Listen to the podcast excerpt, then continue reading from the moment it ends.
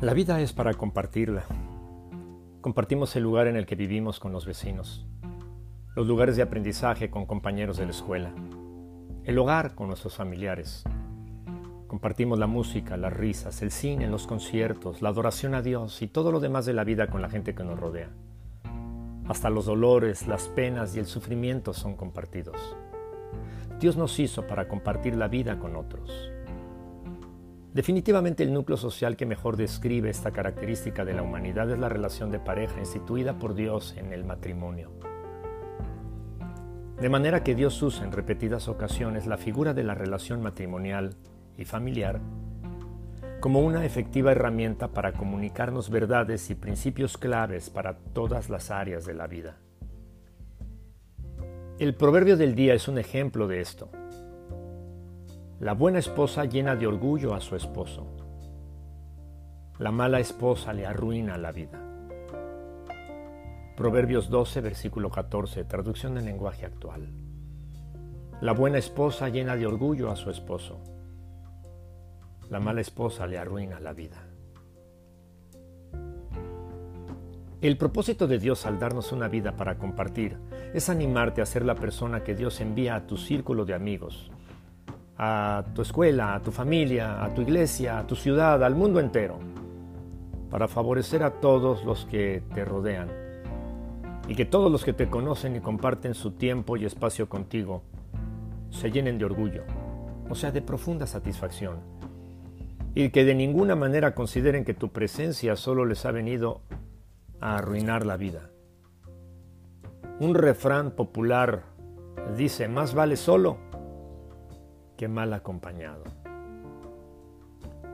Todas las personas que descansan por la fe en la obra de Cristo y del Espíritu Santo pueden lograrlo porque Dios es quien pone ese deseo en la mente y en el corazón de quienes resultan ser personas que transmiten alegría, paz, confianza, empatía, verdadero compañerismo, motivos de satisfacción. Pero tristemente hay quienes a donde van y con quienes se encuentran causan molestias, originan conflictos, crean chismes, divisiones, pleitos y tensiones. Hijos así causan mucha tristeza a sus padres, vergüenza a sus hermanos y distanciamiento de los amigos, quedándose solos porque a donde llegan y por donde pasan, le arruinan la vida a los demás. ¿Qué tipo de reacción causas por donde pasas? ¿Eres de las personas que provocan satisfacción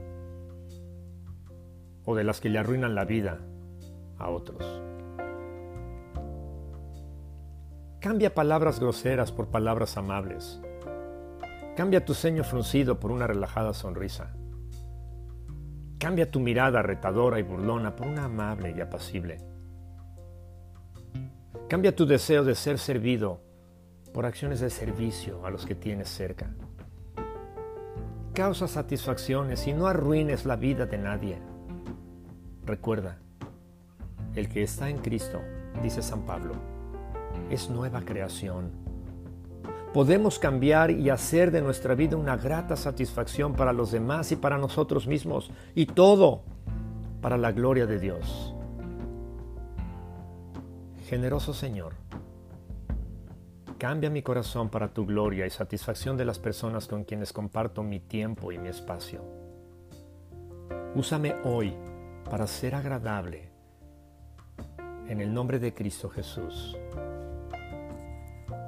Amén.